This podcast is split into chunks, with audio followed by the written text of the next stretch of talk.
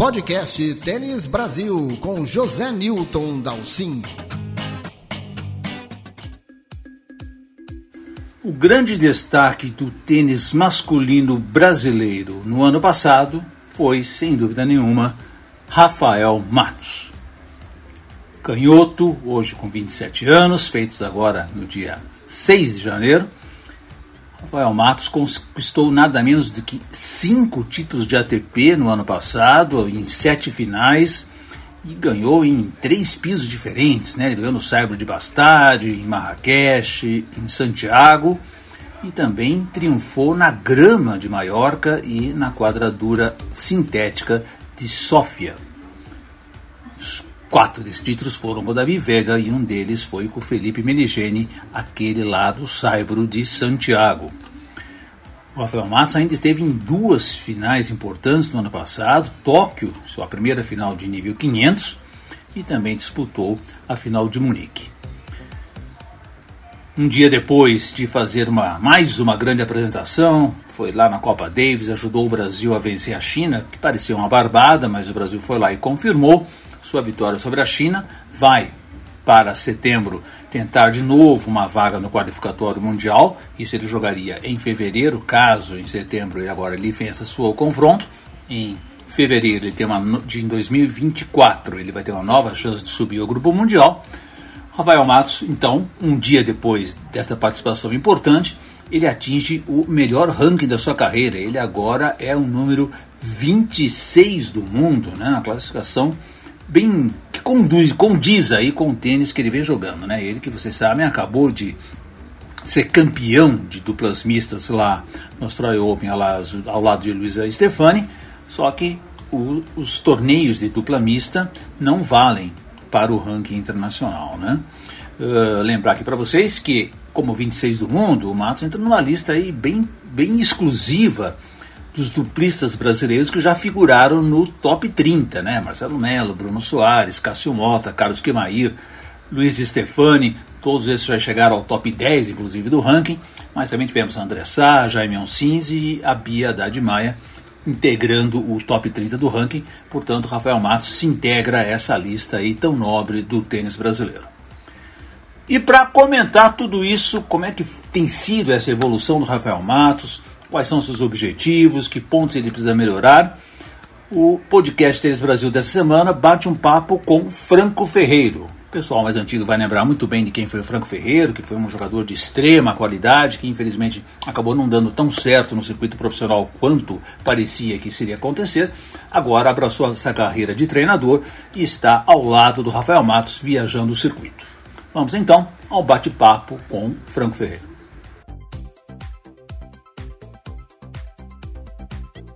Franco Ferreiro, antes de mais nada, é um grande prazer ter você aqui no podcast Tênis Brasil. Você não te vejo há uns 10 anos, pelo menos, desde que você parou de jogar. A gente acho que não, não se cruzou mais no circuito, mas é um grande prazer, uma satisfação enorme ter você aqui com a gente.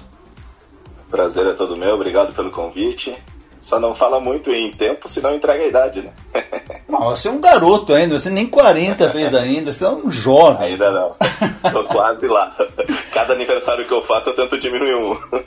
Até porque é bom até a gente contar pro pessoal, você fazer um resuminho aí. Você parou de jogar muito cedo, né? Você, você é. teve uma carreira razoavelmente curta. Você para quem não viu o Franco Ferreira jogar, acho que a maioria do pessoal um pouquinho mais de idade viu, o Franco Ferreira é um jogador de extrema qualidade técnica, tinha um jogo muito fácil, uma esquerda de uma mão maravilhosa, mas assim a carreira deslanchou até melhor em dupla, né, Franco, do que em simples. Mas conta aí, faz um resuminho pro pessoal do que, que foi a tua vivência no circuito profissional. É, na realidade eu comecei muito cedo o circuito profissional, né? Foram, foi ali com 15, 16 anos ali que já comecei a a me introduzir nos filters e, enfim, que nem era filter, eram satélites naquela época, né? Pois é. E então comecei muito cedo. É, joguei simples até 2009, mais ou menos.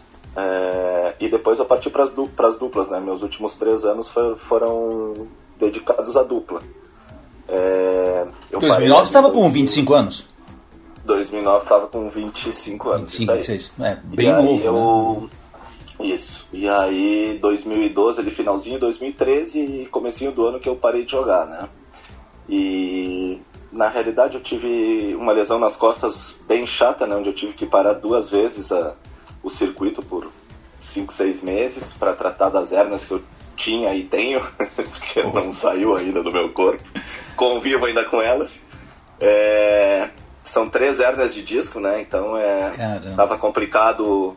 E, eu, e na realidade eu decidi um pouco parar porque eu não tava conseguindo mais jogar em alto nível, entendeu? Eu tava super bem, com um ranking super bom, jogando todo ano o ATP, Grand Slam, enfim.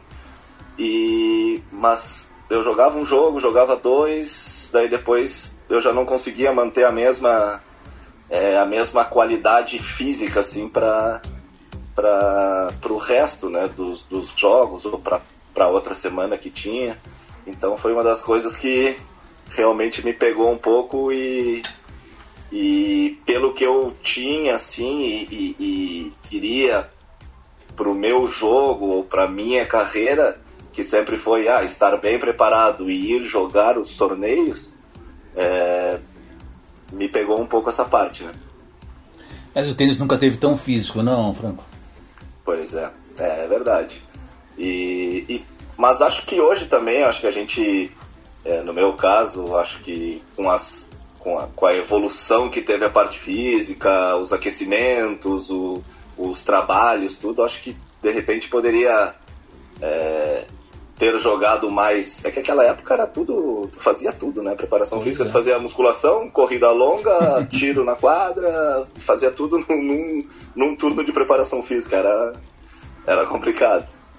E a recuperação pós-jogo melhorou muito também, né? Acho que é uma das coisas bem diferentes do, do teu período, principalmente, essa é a recuperação pós-jogo que se faz hoje, né?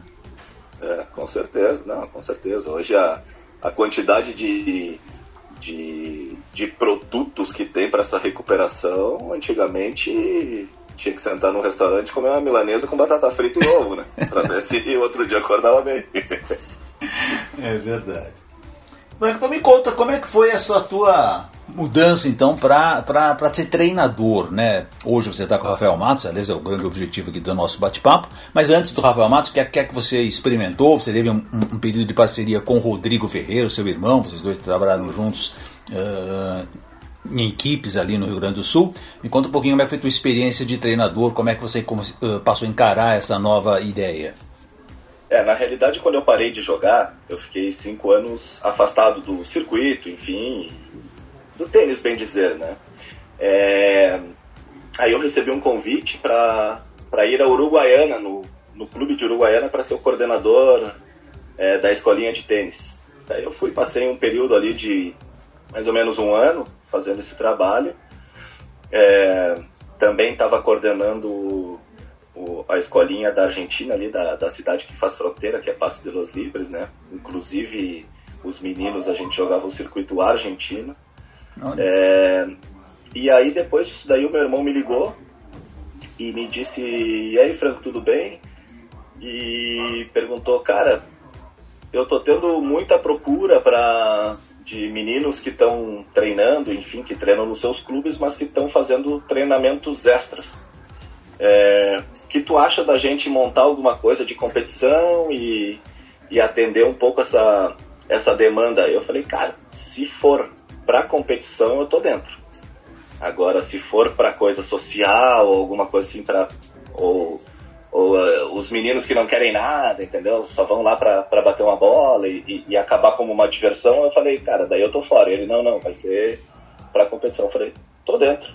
Deu, cara, um mês do que a gente tinha conversado, pum, já tava em Porto Alegre. Olha. Aí a gente iniciou, que foi a Ferreiro Tênis, né? Isso. E e aí a gente começou, me lembro bem direitinho, quando. No dia que a gente começou, a gente estava com umas oito crianças. Quando passou o primeiro mês, um mês e meio, nós estávamos com 24. Caramba. 24 ou 25 crianças, é. Aí a gente estava até imaginando, é, porque a gente só tinha duas quadras né, no clube.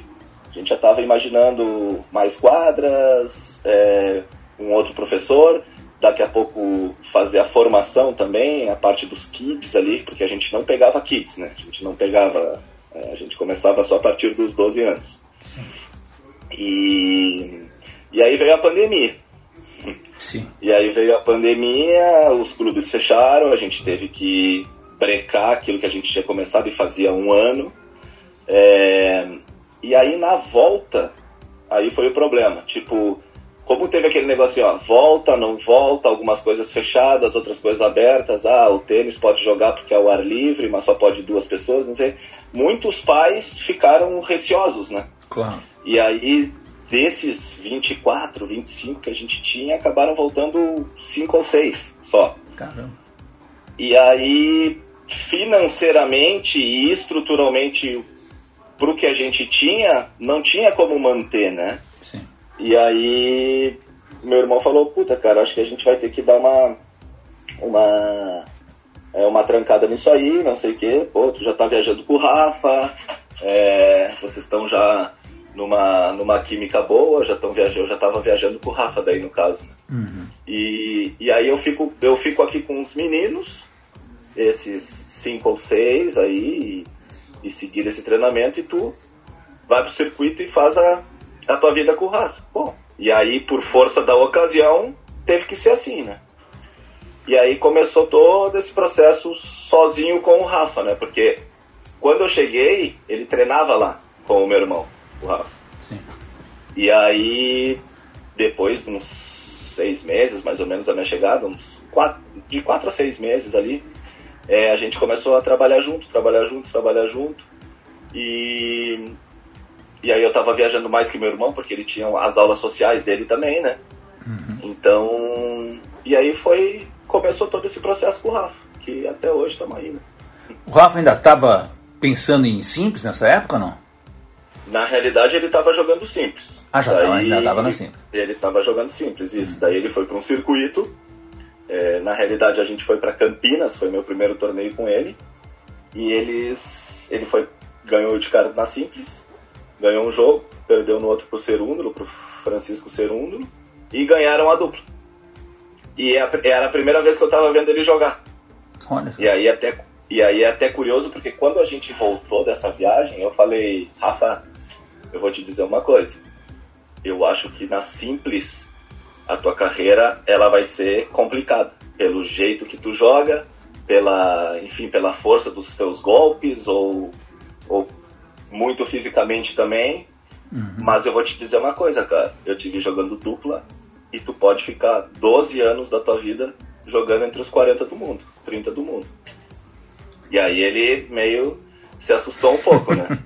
e aí eu falei, cara, tu tá indo pra um circuito agora de seis ou sete semanas que ele ia pra Europa. E eu falei pra ele, cara, por mais que tu perca na simples, foca na dupla. E vem de lá com todos os títulos que tu puder. Porque vai ser, vai ser a tua carreira, cara. Eu tenho certeza que vai ser a tua carreira. E aí, bom, se deu, se deu. Daí foi meio complicado a aceitação Claro. durante três, quatro meses ou seis meses. E, mas hoje tu pergunta pra ele se ele quer jogar um jogo de simples, ele, não, ele não quer nada. né? Até que chega um ponto que Então, fica incompatível, né, Franco? Porque ele teve É, um ranking tão alto de duplas que você não tem mais como jogar simples, né? Você não vai Exatamente. retornar. E quando ele tava, e quando ele tava já jogando a dupla, ele, eu falei, tu vai ter o teu ranking de simples e tu vai entrar em muitos quales. E tu vai poder jogar também esses jogos de simples, até porque nós treinávamos simples também. Entendeu? A, é, é, a minha ideia de tênis, ou o que eu penso de tênis, é que por mais que a pessoa seja duplista, eu não posso treinar especificamente só o que acontece na dupla. Eu tenho que estar preparado para que acontece tudo, entendeu? Claro. Então, foi uma das coisas que até hoje a gente treina coisas de simples, hoje bem menos do que antigamente, mas era naquele momento era preciso, até pela maneira que ele joga a dupla, que ele se sente confortável. Então, então foi assim, aí ele foi perdendo o ranking de, de simples e isso e aquilo, até que, bom, né?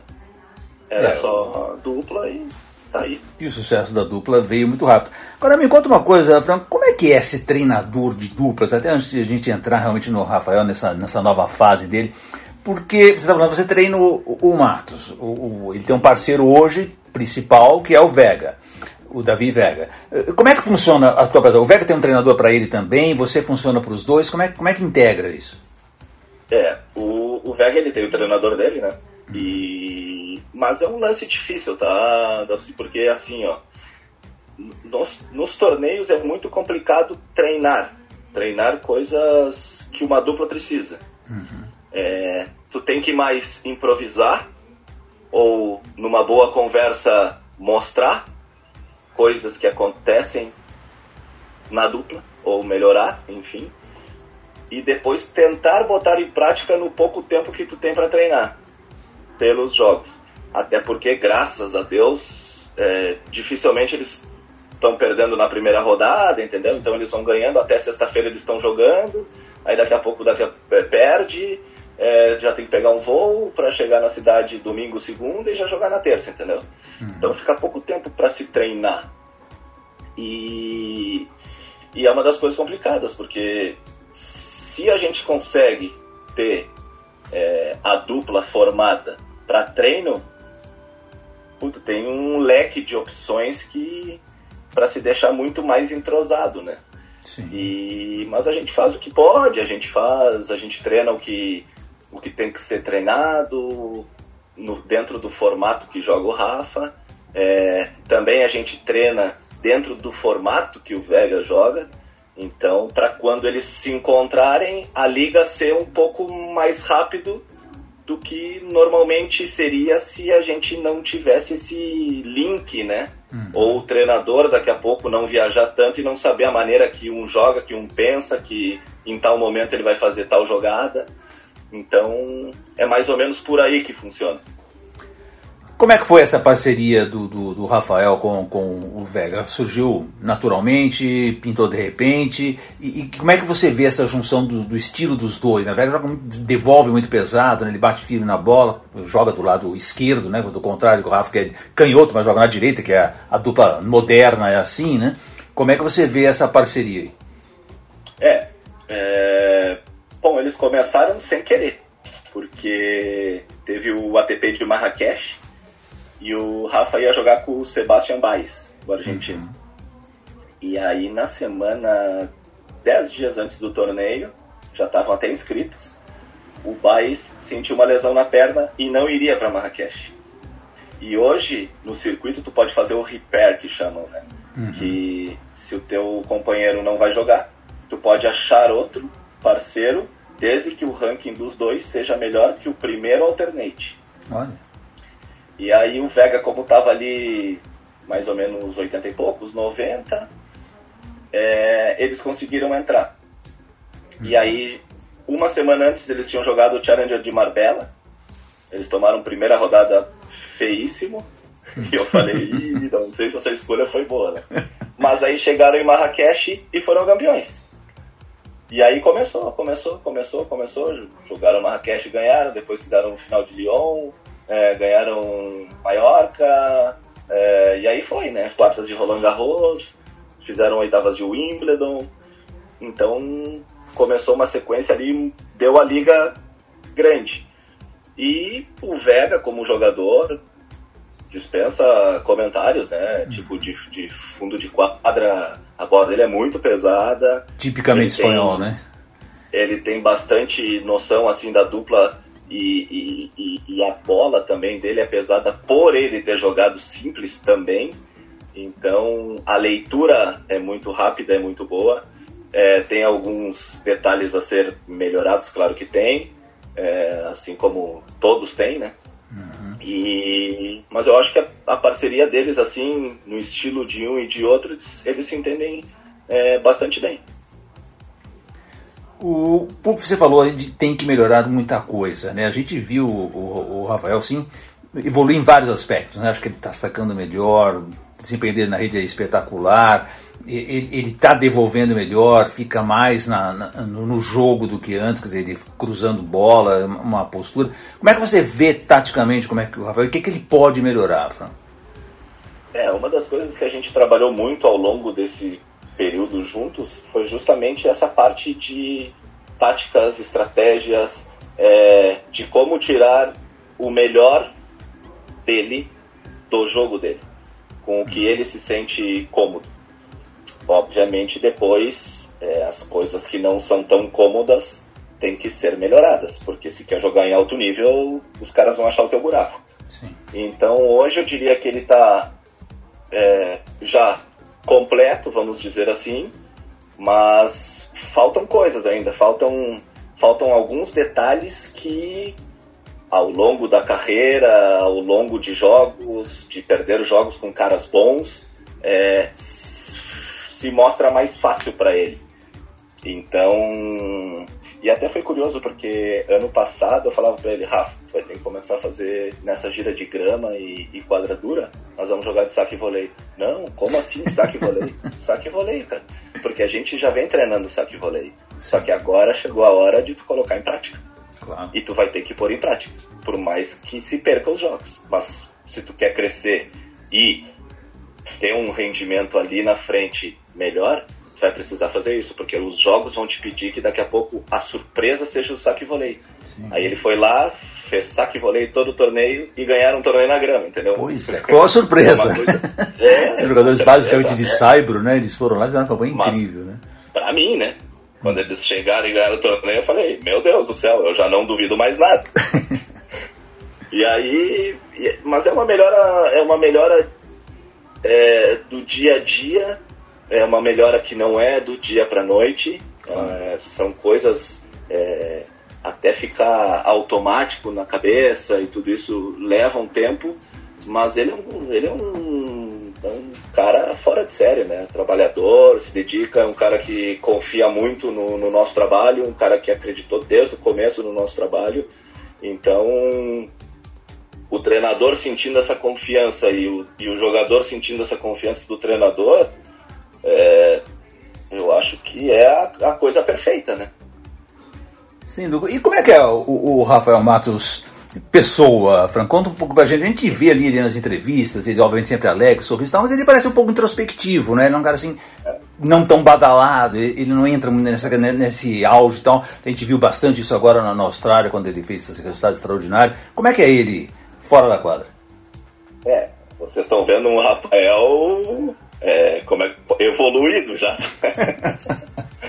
Porque quando a gente começou junto, meu Deus do céu, para tirar uma palavra dele era um sacrifício. Ele sempre foi na dele, assim, segue sendo na dele, é super humilde, é, é um cara que com as redes sociais é, entra e posta porque realmente tem que fazer, porque ele não é o, o foco assim que eu vejo em muitos em muitos jogadores e muita coisa, esse foco tudo das redes sociais, coisa, ele é completamente o inverso disso. É, mas ele é um cara assim, não tenho o que dizer dele, sabe? Nem, nunca falei para ele, ó, oh, tem que ir lá na academia aquecer, ó, oh, tem que ir lá fazer o físico, ó, oh, vamos treinar um turno de tarde. Nunca teve uma contra, assim, sabe? Sempre uhum. trabalhando, sempre é, aceitando Muitas vezes tive que dar muitas duras e sigo dando nele, mas é um cara que leva para o lado do crescimento, sabe? Isso é, é difícil eu achar. Ainda mais é, para nós aqui, né, no, no Brasil, que, que é dificultuoso um pouco isso. E, e na realidade, para o crescimento não tem outra, né? Não tem outra. É, é passar pelas coisas ruins, os obstáculos e ser forte, passar por isso que ali na frente vai colher os frutos. Esse resultado da Austrália foi absolutamente excepcional, né? até certo ponto surpreendente, não pela qualidade dele e da Luísa, mas que você vê uma dupla brasileira chegar ali numa final, jogar na Rod Laver, jogar nos grandes estádios lá do Australiano e tal, você ali me conta como é que você sentia a reação dele no dia a dia e principalmente o quanto você acha que essa, esse grande resultado, ele um troféu desse tamanho, pode influenciar ele a partir de agora, principalmente para 2023. Sim. É, bom, a dupla dos dois dispensa comentários porque é, são dois guerreiros. É, a Luísa, por tudo que passou, pelo melhor momento da carreira, tu um uma lesão daquelas lá e ficar um ano e, e pouco parada, voltar já ganhando títulos e jogando uma dupla mista e, e ganhando um grande slam, sabe? Medalha, já teve medalha de bronze nas Olimpíadas também, então é, é uma dupla fantástica. É, o quanto esse troféu foi bom e foi ruim ao mesmo tempo, acho que muito bom para ele acreditar que ele pode realmente ser um, um grande jogador. É, ruim é não deixar que isso é, vá antes dos objetivos dele, entendeu? É, ele ter o pé no chão e saber que ganhou um Grand Slam, mas que tem muito caminho a ser percorrido ainda e que está só começando. Porque se seguir e fizer as coisas certas e trabalhar do jeito que ele trabalha e trabalhou todo esse tempo, um Grand Slam eu acho que vai ser pouco para ele. Então é, é, é mais ou menos por aí. E o meu trabalho assim do dia a dia é fazer cada vez menos, cada vez menos ele pensar que isso seja a glória e cada vez mais mostrar para ele que o trabalho vai dar essa glória para ele, entendeu? Sim. Então acho que é, é, é, por aí o, o, o clique que, que, tem que ter assim na, na, na, cabeça. Tem que querer mais, né, Franco? Tem que querer mais, exatamente. Como é que vai ser o calendário de vocês? Você falou para mim até antes da gente começar a entrevista, você está viajando direto com ele, está fazendo quase um calendário completo com ele. Como é que é o planejamento para 2023? Até queria deixar registrado aqui antes o, o trabalho que o, que o Penisa fez com ele lá em, na Austrália. É, nós trabalhamos juntos aqui na em, em Itajaí, e eu não pude viajar nessa época do ano, né? É, por questões pessoais, enfim. E o Penisa, como estava indo para a United Cup com a Carol e tudo mais, eu falei: Penisa, vai com o Rafa. mas tu acha? Vai com o Rafa, vai com o Rafa. E aí o trabalho que ele fez lá foi excelente. Nós falávamos diariamente, discutindo coisas a melhorar, a ser trabalhadas. Então quero deixar de, de, de antemão aqui, olha, um trabalho grandioso que ele fez, é, campeão de Grand Slam, porque estava lá e fez com que ele realmente ganhasse o Grand Slam. Então essa parceria foi, foi muito boa, foi, foi excelente. É, até a de calendário, tu tinha me perguntado. É, sim, o calendário agora vai ser, ele tá lá na Davis, é, vai jogar final de semana aí contra a China, e no domingo nós viajamos para Córdoba, depois de Córdoba é 250, né? Depois de Córdoba, Buenos Aires, outro 250. É, viemos para o Rio, um ATP 500, e depois a gente está decidindo se vai a Acapulco ou se vai para Santiago. Que daí é uma é um pouco de questão de como eles vão se comportar nessas três semanas, Sim. Como o ranking vai definir tudo isso. E daqui a pouco, se chegam lá no Rio e ganham o Rio, também é, se rever tudo isso, né? Vamos descansar. é, até porque saindo do Rio você vai para Acapulco é completamente diferente, outro piso, né? E tal, tal, tal. E Santiago é, já é mais realmente tem que avaliar todas as é, questões. É, né? que, é, que, é, é, que às vezes também não dá para se jogar lá louca assim, entendeu? Claro. Ah, vamos a Acapulco porque entramos, vamos lá, não sei por que porque entramos, ah, porque tem uma. Não, tem que ser dosado, porque lá na frente Sim. faz diferença, tu tá um pouquinho mais fresco ou não. Você está vendo o, o, o, Matos bem à vontade na quadradura? Sim, sim, sim. Já não vejo mais é, incômodos em nenhum piso. Acho que é, a evolução que ele teve de um ano e meio para cá foi enorme. Eu diria que a partir do ano passado, ali, março, abril, cheguei para ele e falei assim, ó, Rafa, pode ser que tu não esteja ganhando muitos jogos, mas tu já está jogando um nível de top 20. Porque ele deu um, um up e o clique deu muito, assim, deu para ver muito bem na cabeça dele, entendeu? De todo o trabalho que tinha sido feito até ali. Coisa de sentar na cadeira hoje, ver ele jogar e tá tranquilo por saber tudo que ele vai fazer e tudo que ele tá sentindo naquelas horas. Então eu não vejo ele com problema em nenhum piso mais. E uma grande vantagem, né? 27 anos só, né? Para duplista é uma idade é. extraordinária, né?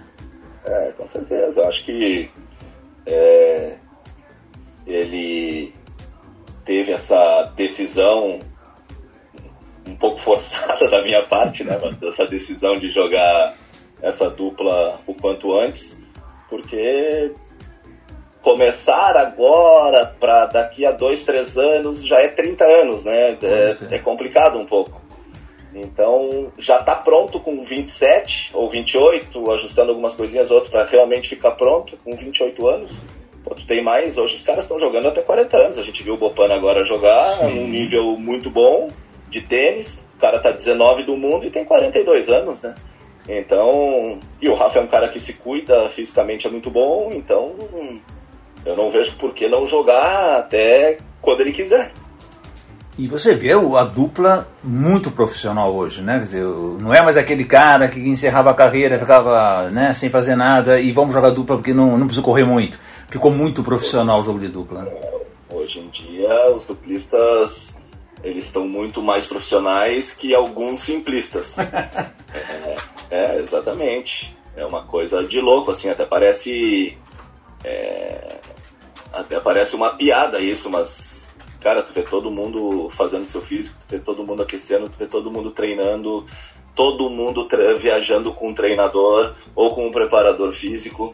É, é que a dupla ela tá tão no detalhe, ela tá tão rápida e no detalhe que se tu tiver quem tiver melhor preparado, não sei nem se de tênis, alguma coisa de técnica, mas no geral é o que vai fazer a diferença ali naquele tie-breakão, num, é. num no edge. No edge, tudo é pressão, né? pressão o, o tempo inteiro. E, né? o jogo é, e o jogo é muito rápido, porque como pode estar 4x1, daqui a pouco pode estar 7-5, 4-0 pro outro cara, por questão de um no edge, sabe? Uhum. Então, são muitas questões a serem trabalhadas e por isso, cada vez, eu acho que está muito mais profissional a dupla assim do que era na época que eu jogava, enfim. E também é, eu falo sempre, né, que alguns jogadores assim, ah, mas tô jogando simples, mas quando parar eu vou pra dupla ali que, ah, eu vou me meter. Cara, não é assim, não é assim, sabe? É, tu não vai se meter na dupla se tu fizer as coisas meia boca. Ou se não fizer o que tiver que fazer. Tu vai ter que treinar igual, tu vai ter que se dedicar igual, tu vai ter que abdicar das coisas iguais para ser um bom jogador. A não ser que tu queira ser 200 do mundo de dupla. Bom, daí tu não precisa fazer realmente nada. Né? Para o Guerreiro, para a gente encerrar, vou fazer a pergunta que todos o pessoal, todo internauta ouvindo a gente agora, vai, que gostaria de fazer para você e para o Rafa. Qual é a meta? Qual é o objetivo? Qual é a, a, a, o sonho principal do Rafael Matos e de você uh, como treinador dele? É, a gente tem uma. É, a gente conversou isso ano passado. Eu falei que agora chegou o momento de realmente se consolidar, sabe? É, eu quero para esse ano terminar top 20. Ele termina top 20. Acho que as coisas têm que ser graduais também, tá? Uhum. Não vamos aqui achar que ele vai terminar 5 do mundo. Se terminar, ok, que bom, que ótimo. Mas a gente tem que trabalhar com os pezinhos no chão. É, top 20, é, jogando ATPs 500 beliscando e Master 1000 fazendo algum resultadinho e os grandes lãs. Né? É, então essa é a nossa meta é, para esse ano. E eu quero em 2025 ele com Grand Slam e entre os top 5 de, de duplo. Muito bom, nós vamos é, torcer é muito. Do Grand Slam ele me quebrou já. Né? é, o Grand Slam de dupla masculina, né? Porque agora de ele já tem. Pronto, né? vamos deixar. Franco Ferreiro, quero agradecer demais a tua primeiro parabenizar você, toda a tua equipe, o Rafael pelo por essa campanha que, que ele culminou agora com o título na Austrália, mas foi plantada muito antes, ele vem crescendo, a gente vê isso claramente. Felizmente hoje a gente consegue ver praticamente todos os jogos de dupla né, na, na internet, o streaming nos permite isso, então a gente acompanha demais, muito de perto o, o Matos, o trabalho de vocês. Então, antes, quero parabenizar demais todo esse trabalho e desejar muito boa sorte para o restante da temporada. Valeu, valeu, obrigado. É, espero que é, todo mundo aí siga torcendo pelo, pelo sucesso do Rafa, pelo nosso sucesso, enfim, pelo sucesso do tênis brasileiro, que, que nós estamos realmente muito bem servidos de jogadores. É, e, e mandar um recado também, eu acho que, que é importante, né? Que as pessoas às vezes elas têm uma uma visão assim de que ah, manda o guri pra Espanha, manda o guri pra Argentina, manda o guri pros Estados Unidos, manda o guri pra não sei aonde, entendeu? é, dizer para essas pessoas que no Brasil nós temos muitos bons treinadores e nós temos muitos bons centros de treinamentos. Inclusive o que eu trabalho hoje na DK é um dos, dos melhores que tem aqui no Brasil. Então, é, o que faz a diferença realmente é esse atleta, essa criança, esse jogador, realmente ele querer jogar. Que não vai ser porque vai estar na Argentina, ou que vai estar na Espanha, ou que vai estar nos Estados Unidos. Até porque a gente sabe que santo de casa não faz milagre e tudo que é de fora é melhor, né? Mas eu acho que tem que parar um pouco com essa, com essa visão errônea que muita gente tem e acreditar mais nos, nos treinadores brasileiros. Olha a Bia aí. Pois é. Alguém conhecia o Rafa? Ninguém conhecia o Rafa. Pois é. Ninguém conhecia o Rafa. E a Bia tá 15 do mundo. Sabe? Então, eu acho que é, que é por aí. Se eu puder deixar um recado, acho que é esse o recado que, que, que eu deixo aí para para todo mundo. E temos o exemplo e maior de Larry Passos e Gustavo Kirten, né? Exatamente, exatamente, exatamente. Muito exatamente. bom o teu recado, Franco. Acho que foi absolutamente preciso. Obrigado, um grande abraço para você. Valeu, valeu. Quando precisar, também. Um abração. Este foi o podcast Tênis Brasil com José Newton Dalcin.